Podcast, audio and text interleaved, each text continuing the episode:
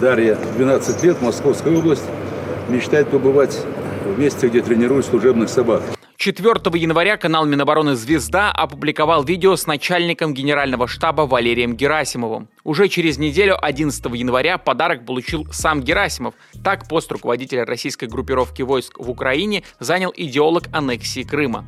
В своих псевдонаучных статьях Герасимов давно предупреждал о возможной агрессии НАТО, а еще писал, что в войнах будущего будут участвовать в основном роботы. Широкомасштабное, но обоснованное применение робототехнических комплексов различного назначения повысит эффективность действий войск, обеспечит существенное сокращение потерь личного состава. Ну а пока подходящих роботов в армии нет, сражаться за Россию по замыслу Герасимова будут частные военные компании. Начальнику генерального штаба.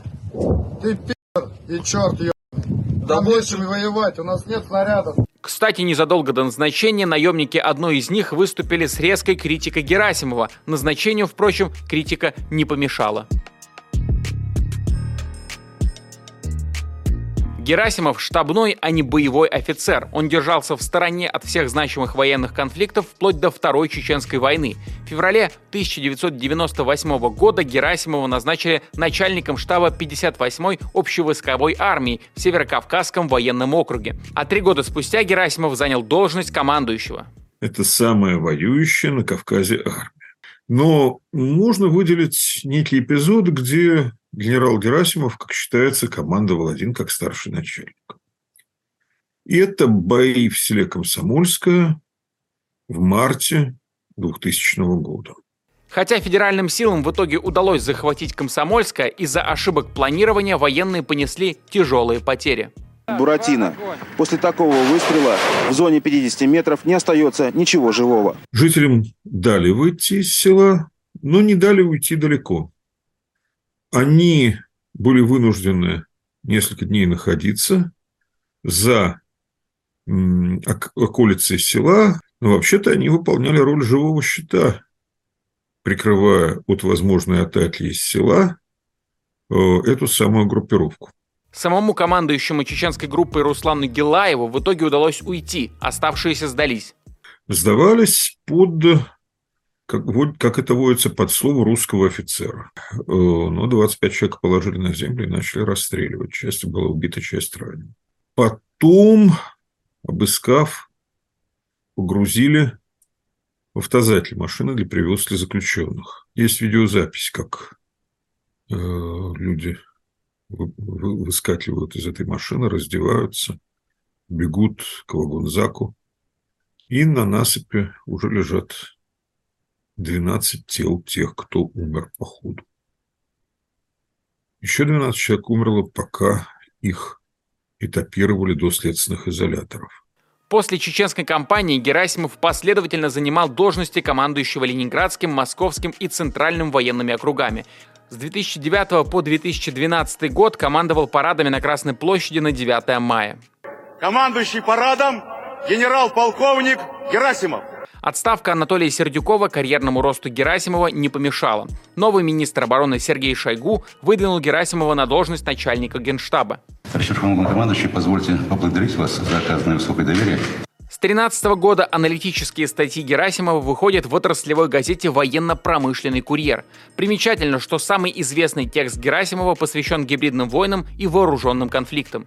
Герасимов отмечает, что роль армии в будущих асимметричных и гибридных войнах символическая, а победа в них достигается преимущественно не военными действиями, например, при помощи эмбарго и экономических санкций. Издание Bellingcat указывало на возможную причастность Герасимова к транспортировке установки БУК, из которой летом 2014 года сбили малазийский Боинг. А в 2015-м военная прокуратура Украины назвала Герасимова главным идеологом аннексии Крыма и войны в Донецкой и Луганской областях. Герасимов, как начальник генерального штаба, эм, он утверждал все операции, которые проводят э, российские войска.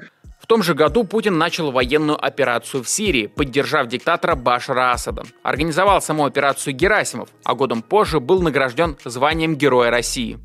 Собственно, Путин, скорее всего, говорил правду, когда утверждал, что война в Сирии – это такая боевая учеба войск.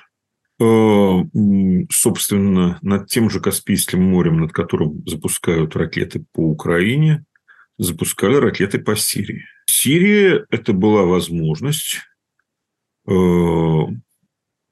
как-то оторваться от типичной для российской армии показухи. До самого конца 2022 года Герасимов работал в генеральном штабе и принимал участие в основном в отчетных видеосъемках, осматривал новое вооружение, делал доклады о состоянии войск. 26 декабря телеграм-каналы, связанные с ЧВК «Вагнер», опубликовали оскорбительное видео, адресованное лично Герасимову. Начальнику генерального штаба.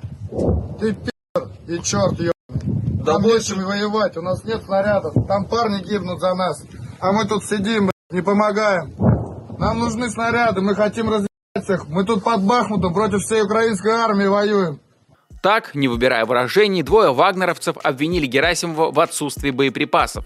Но конфликт между стремительно набирающим вес Пригожиным и генералом Герасимовым завершился в пользу последнего. Это э, карьерные военные, прошедшие Э, все, э, все ступени э, военной карьеры, начиная от командования взводом и кончая вот, второй по значимости позиции в российских вооруженных силах.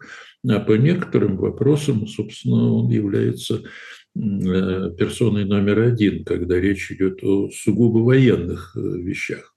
Назначение Герасимова, уверены военные эксперты, это не просто кадровая перестановка. Это попытка удержать контроль над армией и лояльностью офицеров.